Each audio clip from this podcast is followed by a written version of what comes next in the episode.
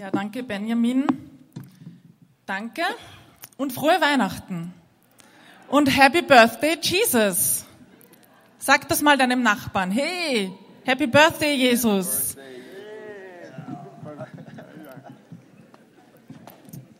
Wir haben ja jetzt schon in den Liedern eigentlich die Weihnachtsgeschichte gesungen, oder? Da war schon ganz viel drin. Und gestern dachte ich, es wird weiße Weihnachten geben. Aber heute schneit's nur auf den Folien. Und trotzdem, Weihnachten ist viel mehr als dieses besinnliche, schöne Storytelling, Geschenke auspacken, gutes Essen, Schnee. Es ist viel mehr. Es ist eigentlich ein entscheidender Moment in der ganzen Menschheitsgeschichte. C.S. Lewis sagt, an Weihnachten feiern wir das zentrale Ereignis der Weltgeschichte. Das, worum sich alles dreht. Das, worum sich alles dreht. Und damit ist nicht nur der Beginn einer neuen Zeitrechnung gemeint. Ist der Beginn einer neuen Ära. Markus Spicker, ein Autor und Historiker, hat ein theologisches Buch geschrieben, das sehr spannend ähm, rhetorisch geschrieben ist, kann ich sehr empfehlen. Das heißt Jesus. Und er fasst den Sinn von Weihnachten und das Warum wir feiern auch so treffend zusammen. Ich lese euch das Zitat vor. Mit der Geburt Christi beginnt eine Geschichte, die am Kreuz und in einem Friedhofsgarten zu ihrem Höhepunkt kommen wird. Gott gibt sich zu erkennen. Er zeigt nicht nur, dass es ihn gibt, sondern wer er ist.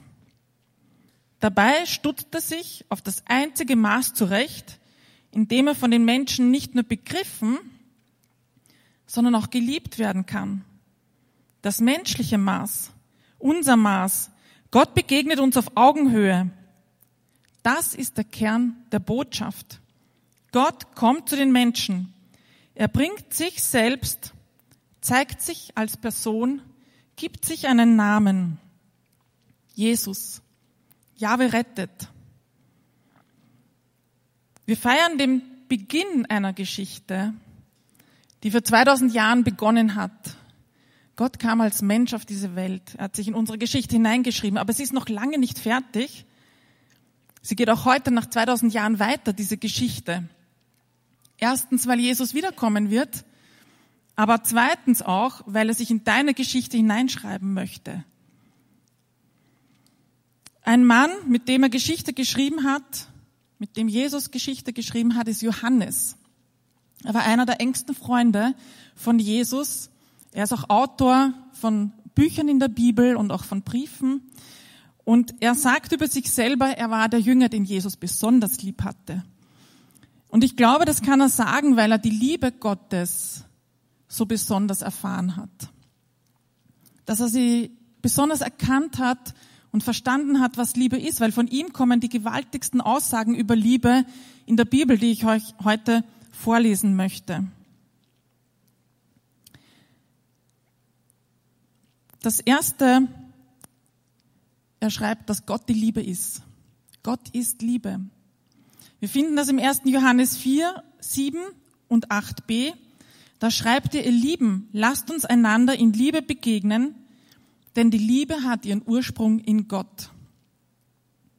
Und dann schreibt er weiter, denn Gott ist die Liebe. Also das Wesen Gottes ist Liebe. Er ist der Ursprung der Liebe. So können wir ihn kennenlernen, so können wir ihn begreifen. Er ist die Liebe, von ihm kommt die Liebe. Und zu Weihnachten wird das sichtbar, wie menschenverliebt unser Gott ist. Er ist total menschenverliebt, als Schöpfer des Alls, des ganzen Universums.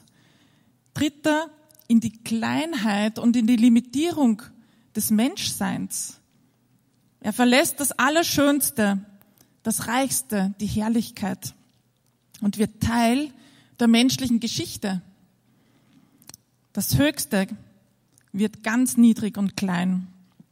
Es erniedrigt sich. Der Allmächtige macht sich verwundbar. Und Weihnachten, wo die Geburt Jesus stattgefunden hat, war für Vater Gott was ganz was Besonderes. Es war relativ unscheinbar für viele oder für die meisten der Menschen, aber er hat sich's nicht nehmen lassen, um diese Nacht zu würdigen.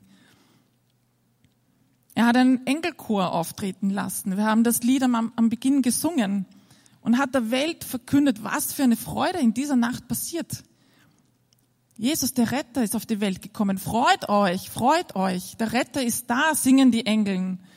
Und Hirten hören zu und werden die ersten Zeugen, die das dann Maria und Josef berichten und als erstes beim Jesus-Baby sind und ihn sehen. Und aufgrund dessen, was sie erlebt haben, preisen und loben sie Gott und erkennen, was da passiert ist. Und der Vater im Himmel lässt es sich nicht nehmen, eine Art Sternenkonstellation an den Himmel zu setzen, eine Supernova, ein Scheinwerfer, der direkt zu Jesus führt. Und zwar weise Männer deuten diese Konstellation richtig und sagen, das bedeutet, ein König ist geboren. Nichts Geringeres. Wir machen uns von weit weg auf den Weg, um diesen König zu huldigen und ihm königliche Geschenke zu bringen. Gold, Weihrauch und Myrrhe. Also Gott hat sich's nicht nehmen lassen und die Himmelswelt hat verstanden, was in dieser Welt, in dieser Nacht passiert ist. Die Engel haben sich gefreut. Der Vater im Himmel hat sich gefreut. Und die paar Menschen, die das in der Nacht dabei waren, haben das auch verstanden. Aber der Rest der Welt hat das noch nicht erkannt. Und dieser menschenverliebte Gott hat in Jesus begonnen, sein Gesicht zu zeigen. Wenn wir Jesus Leben anschauen, wie er war, wie er gelebt hat, was er gesagt und gewirkt hat, dann erkennen wir in ihm die Liebe Gottes zu uns Menschen, dass er menschenverliebt ist. Deswegen ist es so wichtig, dass wir weiterlesen, nicht nur die Weihnachtsgeschichte, sondern all die anderen Kapitel auch, wo über Jesus berichtet wird, was er getan hat, wie er gelebt hat, wer er war. Jesus hat ganz viel vom Vater im Himmel erzählt, über das Reich Gottes, das Königreich, das er bauen möchte, dass er sich den Menschen zuwendet und sie beschenken möchte, sie aufnehmen möchte. Dabei hatte er gar keine Berührungsängste. Er saß mit jedem zusammen, aus jedem Stand. Und er hatte, er war bei den Sündern, er war bei den Kranken, die man eigentlich nicht berühren durfte. Er war bei den verlassenen Randgruppen, bei den Ausgestoßenen. Und er gab genau ihnen die Würde, den Frieden und die Hoffnung. Unzählige Wunder und Heilungen und Zeichen werden beschrieben. Es gab viel mehr als die, die in der Bibel drinnen stehen. Man kann das gar nicht fassen. Kranke wurden gesund. Unwürdige wurden würdig. Naturgewalten wurden beruhigt auf sein Wort hin. Er hat das Essen vermehrt. Er hat Unheilbares geheilt. Er hat sogar Tote auferweckt. Aus Liebe. Und er sprach auch Vergebung aus. Er sprach Vergebung aus. Und die, die bedrückt waren, waren ohne Last. Er hat sie frei gemacht. Für sie war ein Neuanfang möglich. Und auch seine Lehrinhalte, die waren so vollmächtig und voller Weisheit, dass sie nicht nur bis heute berühmt sind, sondern dass die Leute, die sie hören und tun, transformiert werden. Dass da eine Wirkungskraft in diesen Worten ist, die dich nicht so lassen, wie du bist, sondern dich transformieren. Jesus hat diese Welt entscheidend revolutioniert. Es ist der Beginn eines neuen Zeitalters, geistlich gesehen, nicht nur unsere Zeitrechnung. Also Gott ist Liebe und an Jesus erkennen wir, wie groß Gottes Liebe zu uns ist. Aber was ist eine Liebe ohne Taten? Gott beweist seine Liebe. Das lesen wir in der ganzen Bibel, dass Gottes Wesen immer durch sein Tun bezeugt wird. Das heißt, er hat seine Liebe auch bewiesen. Das Sterben von Jesus bezeugt, wie sehr uns der Vater und der Sohn lieben. Wir können eigentlich nicht bei der Krippe stehen bleiben. Jesus ist als Retter gekommen, als Retter und als König, aber nicht einer, der sich feiern und verwöhnen ließ, sondern als einer, der gekommen ist, um zu dienen, der das Lösegeld für die Verschuldeten freiwillig gezahlt hat, freiwillig geopfert wurde, freiwillig durch furchtbaren Spott, Verrat, Intrigen, Folter und den grausamen Tod am Kreuz gegangen ist. Das hat er nicht für sich gemacht. Aus Liebe zu dir und zu mir hat er das gemacht. Aber wir lesen weiter. Wir lesen, dass das Grab, wo er war, leer war. Dass er auch den Tod besiegt hat. Dass er gelebt hat, dass er auferstanden ist. Und wir lesen, dass diese Tatsache nicht nur das Leben der Jünger revolutioniert hat, sondern dass das der Beginn einer Bewegung war, die bis heute global wächst und nicht aufhört zu wachsen. Die Gemeinde, die Kirche Christi. Jesus beweist uns seine Liebe, indem er uns das Heil und das ewige Leben gesichert hat. Wir finden das Heil nicht in uns selbst. Wir finden es in Jesus und das hat er uns zugesichert. Ich möchte mit euch den, das Evangelium im Evangelium lesen, Johannes 3, 16. Da wird das zusammengefasst. Da lesen wir, denn Gott hat die Welt so sehr geliebt, dass er seinen einzigen Sohn hingab, damit jeder, der, der an ihn glaubt, nicht verloren geht, sondern ewiges Leben hat. Er liebt die Welt. Wer ist die Welt? Das sind wir Menschen, die getrennt sind von Gott, die noch in der Sünde gefangen sind, die sich vielleicht auch gegenüber Gott ein bisschen feindlich verhält, die ihm feindlich gesinnt ist. Und in diese Welt schickt Gott seinen Sohn. Das größte Geschenk, das er machen kann, mit dem Risiko, dass die Welt ihn nicht annimmt. Ich weiß nicht, ob von euch schon mal jemand so geliebt hat, dass er viel gegeben hat. Weil lieben ist meistens ganz eng verbunden mit geben. Wer hat schon mal so geliebt, dass er viel gegeben hat? Okay, ein paar trauen sich das jetzt zu zeigen. Ich werde es nicht überprüfen. 1997 waren der Titus und ich ein Jahr zusammen. Und ich war verliebt und ich wollte ihm was sehr Kostbares schenken. Damals war es so, es war noch vor Mainstream-Handy-Zeit. Wir hatten alle noch kein Handy, außer mein Papa hatte ein Handy. Aber das war so groß, man musste es fast mit zwei Händen halten und dann wurde noch seine Antenne ausgezogen. Ähm, aber es war, er hatte das auch nicht privat, sondern weil er Geschäftsführer war. Das heißt, wichtige Leute hatten ein Handy. Jetzt wollte ich meinem Freund, weil er wichtig für mich war, auch ein Handy schenken. Und der Trend ging, ging gerade so hin, dass es kleine Handys gab mit so süßen Druckknopfen und ähm, ein kleines Display, weil fürs SMS-Lesen hat das gereicht und mehr konnte ein Handy nicht. Also es konnte telefonieren und ähm, SMS schreiben. Und dann war ich eben als habe mich überhaupt nicht ausgekannt mit Handys, war ich in diesem Shop und habe mir das so alles angeschaut und habe mir gedacht, na ja, er ist ja nicht nur wichtig für mich, sondern eigentlich sollte das dann auch so unterstrichen werden, dass das Handy wirklich hervorsticht. Wenn er schon ein Handy hat, muss es hervorstechen. Und dann habe ich eins gefunden, das nicht wie alle anderen so öde schwarz war, sondern es hat geschimmert und geglitzert. Und das war so ein blau, smaragdgrün, je nachdem, wie du es gehalten hast. Wenn du einen Pfau kennst, dann hat das, also genau ein Pfau oder ein Regenbogenfisch oder so eine Flosse vom Wassermann, so ein richtiges, schillerndes, glitzerndes ähm, Smaragdgrün-Blau. Ich weiß es auch nicht mehr genau. Also ich muss zu meiner Verteidigung sagen, heute würde ich es nicht mehr kaufen. Aber damals hat es mich so angesprochen gewusst, also wenn ich ihm zeigen will, dass er mir wichtig ist, dann was ganz was Besonderes nicht das, was jeder hat, sondern ganz was Besonderes. Und ich habe das gekauft und es war fast mein ganzer Monatslohn. Es war kurz drunter, es war mein ganzer Monatslohn, den ich für dieses Handy ausgegeben habe. Und meine Erwartung war, er wird sich freuen, er wird das verstehen, was es mich gekostet hat und aus welchen Motiven ich das ausgesucht habe. Und ich war voller Erwartung, als er das ausgepackt hat. Und es kam anders. Erstens, glaube ich, die Farbe war nicht genau sein Geschmack, was ich verstehe. Er hat es aber dann wirklich tapfer getragen, muss ich ihm zugute rechnen, sehr heldenhaft. Aber das Zweite war, ähm, ich brauche eigentlich kein Handy. Man stelle sich vor, wir hatten dieses Mindset damals. Wozu brauche ich ein Handy? Wir haben ein Festnetz zu Hause, wir haben ein ein Festnetz in der Arbeit und unterwegs haben wir uns nicht angerufen und wenn, dann gab es ja Telefonzellen. Wozu brauche ich ein Handy? Und ich war beleidigt.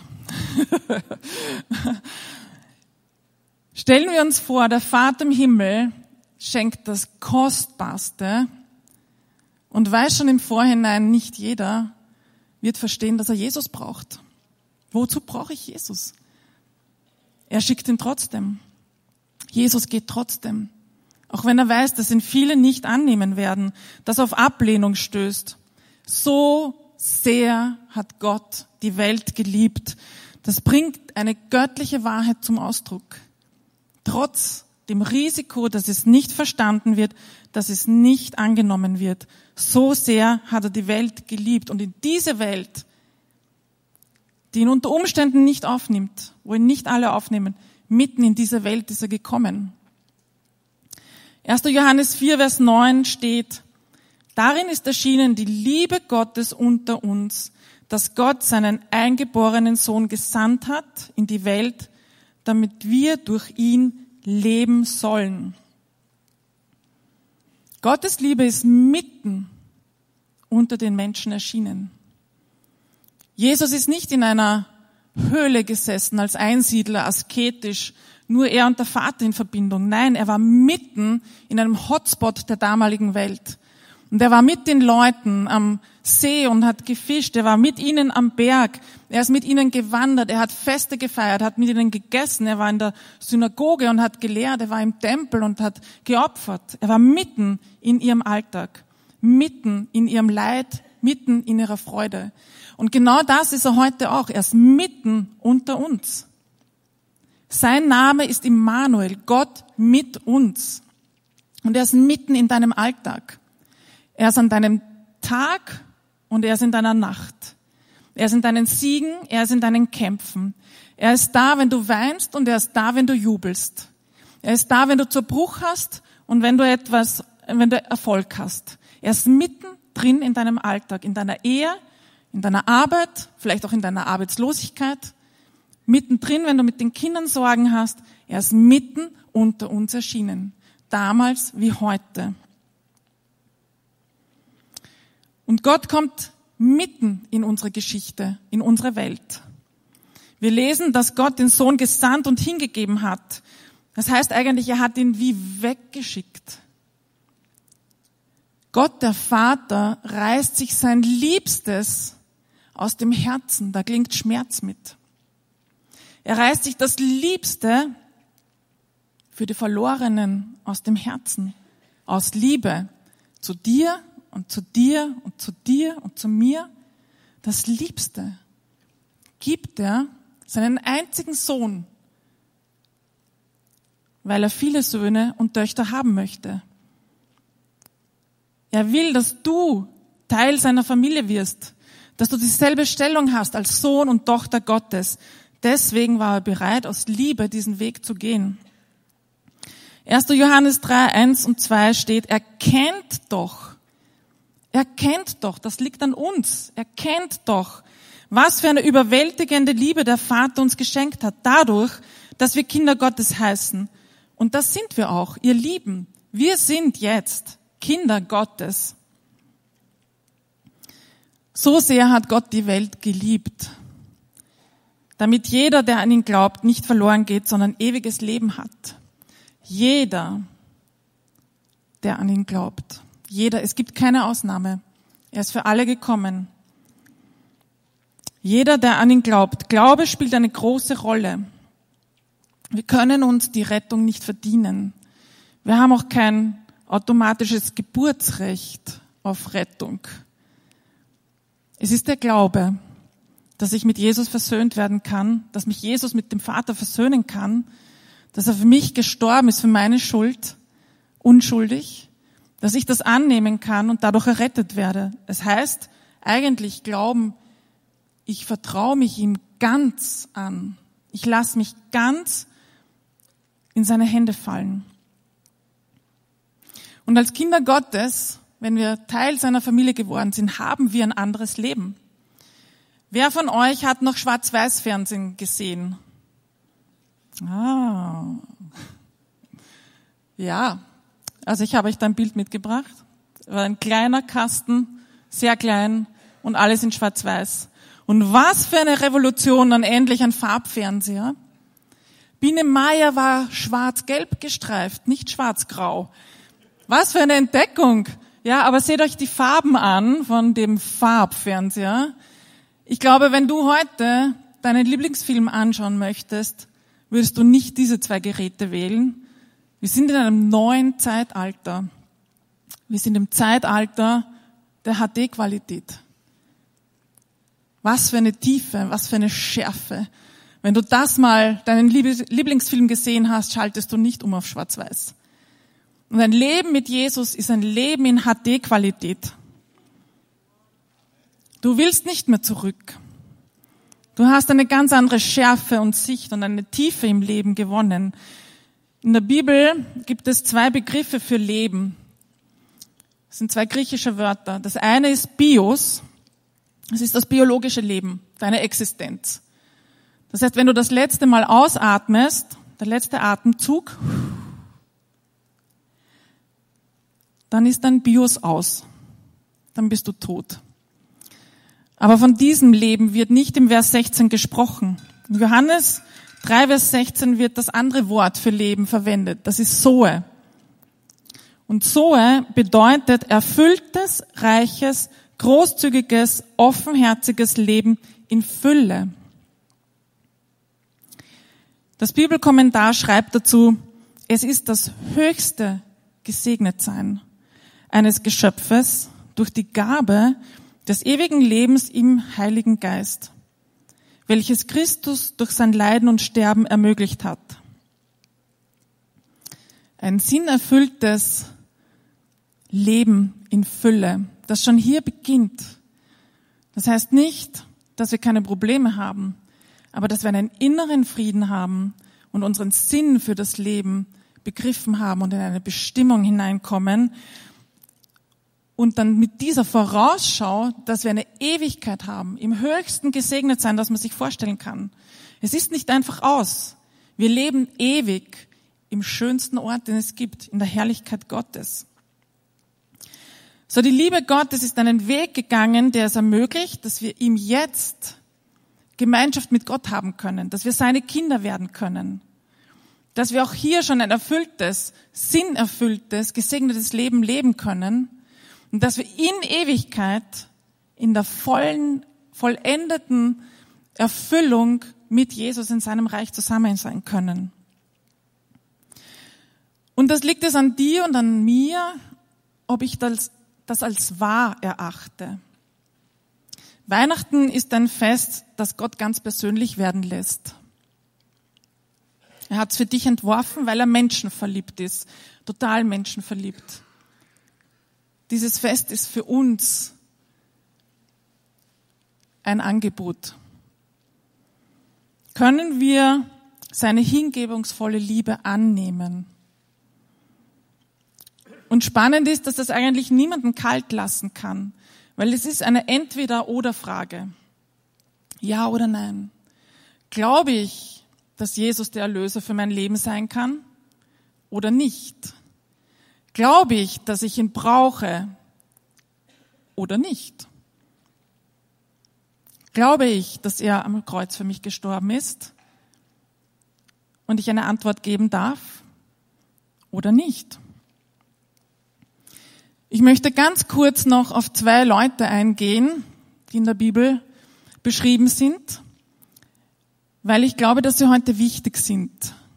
Ich habe empfunden, dass Gott mir diese zwei Personen highlightet, weil es Menschen gibt, die sich mit ihnen identifizieren können. Und beide hatten ein ganzes Jahr zu Jesus. Der erste war Simeon. Er kommt gleich im Kapitel nach der Weihnachtsgeschichte vor. Simeon ist ein Prophet und er ist schon sehr alt. Aber er ist glaubensstark und richtig fromm. Er hat selber eine Prophetie empfangen, dass er nicht sterben wird, bevor er den Messias mit eigenen Augen gesehen hat. Und jetzt wartet er im Tempel schon lange, um den Messias persönlich zu begegnen. Und er hat nicht aufgegeben. Er war nicht resigniert in irgendeiner Ecke und ah, ich habe schon so lange gewartet, das wird vielleicht eh nichts mehr, sondern er war hochaktiv, er war wachsam und er hat sich vom Heiligen Geist führen lassen. Und deswegen konnte er auch aus all den Familien, die gerade so gekommen sind, um ihre Kinder beschneiden zu lassen, auch Maria und Josef und Jesus ausmachen. Er hat voll erkannt, das ist der Verheißene. Das ist der Verheißene, den Gott schickt. Er ist jetzt endlich da. Und er nimmt Jesus das Baby auf seine Arme. Und wenn du so ein Baby hältst, so ein knuddeliges Baby, es riecht nach Baby, es macht Babygeräusche, so Babyspeck, das hat so Mandelaugen, so gutschi, gutschi.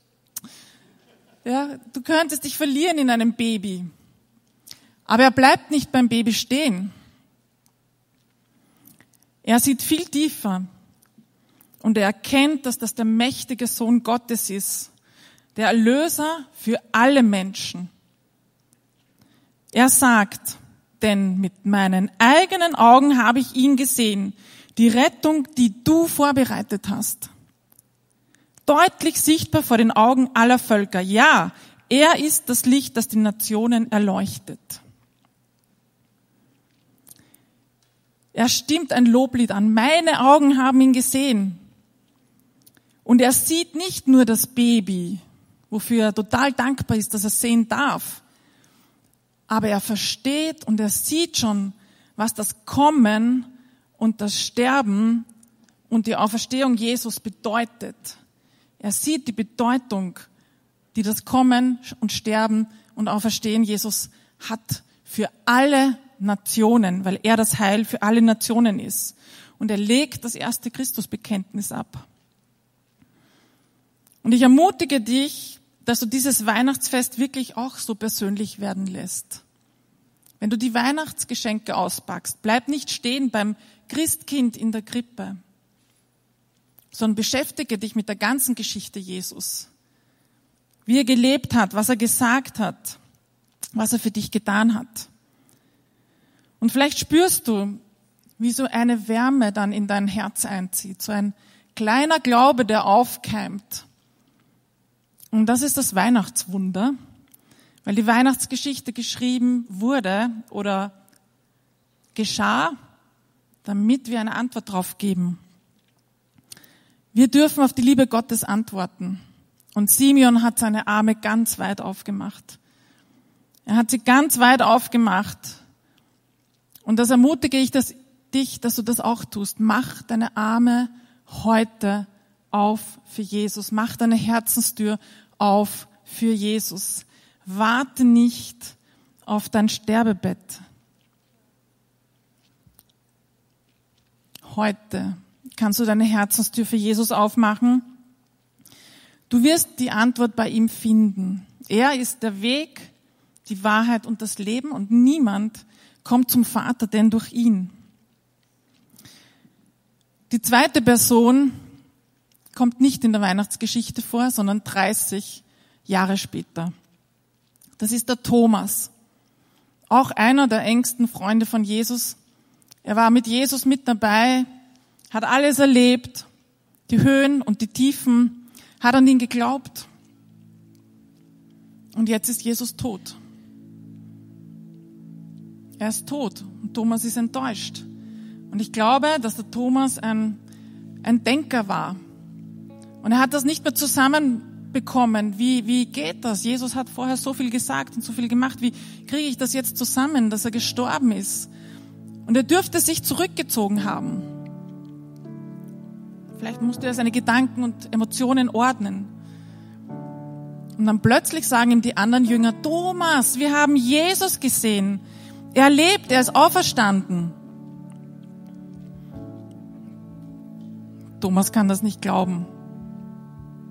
Also das reicht ihm nicht. Ein Glaube aus zweiter Hand, dass Jesus auferstanden ist. Das geht nicht nur für ihn vom Hören, Sagen dran zu glauben. Er möchte eine eigene Begegnung mit Jesus haben. Und wir sagen oft, Thomas war ein Zweifler. Ich glaube, war ein Skeptiker. Und das griechische Wort Skepto bedeutet ganz genau hinschauen. Ganz genau hinschauen. Thomas war, hat sich nicht distanziert in seinem Zweifel. Er ist nicht weggelaufen. Er ist hingegangen. Er hat sich der Möglichkeit ausgesetzt, Jesus zu treffen. Er blieb in der Nähe der anderen Jünger. Und siehe da, Jesus ist erschienen. Und Thomas hat ganz genau hingesehen. Jesus hat ihn sogar eingeladen, ganz genau hinzusehen, indem er gesagt hat, schau dir meine Wunden an, leg die Finger rein. Und Thomas ist auf die Knie gegangen und hat bekannt, ja, du bist mein Herr und mein Gott. Vielleicht bist du enttäuscht von der Kirche oder von den Dingen, die nicht passiert sind, für die du gebetet hast. Vielleicht haben dich andere Menschen auch verletzt und du bist skeptisch geworden. Dann ermutige ich dich nicht, nicht wegzulaufen, sondern dich dem Ganzen neu auszusetzen.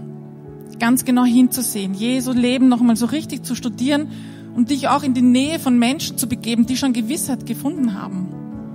Komm in die Nähe von Menschen, die Gewissheit haben, die begeistert sind von Jesus. Und schau nochmal ganz genau hin. Jesus sagt, wer sucht, der wird ihn finden. Wer sucht, der wird ihn finden. Und ich möchte einfach, dass wir jetzt einen Moment nehmen, wo wir der Liebe Gottes Raum geben. Egal, ob du ihn schon aufgenommen hast oder nicht. Laden wir die Liebe Gottes ein. Du kannst einfach deine Augen zumachen. Wenn du möchtest, die Hand aufs Herz legen. laden wir die Liebe Gottes ein.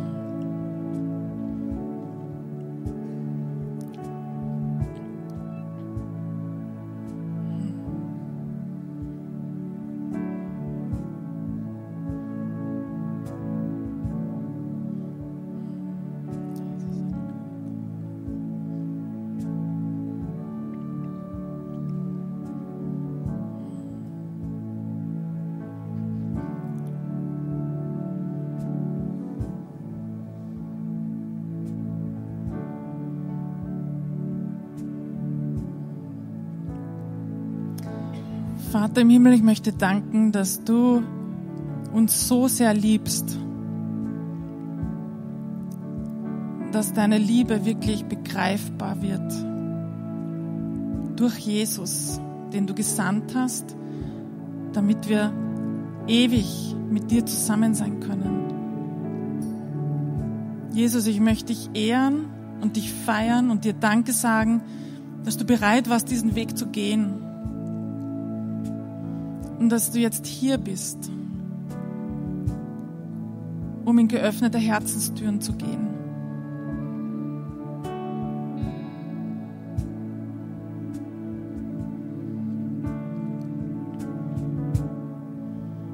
Und ich möchte einfach diese Frage in den Raum werfen.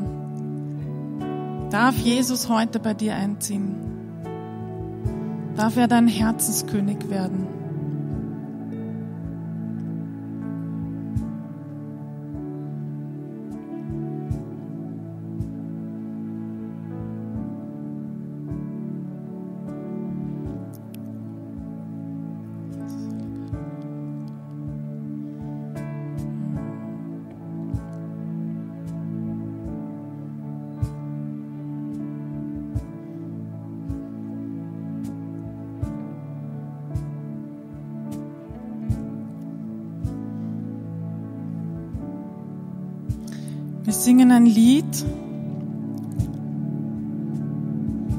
Das heißt, du bist ein Gott, der mich sieht.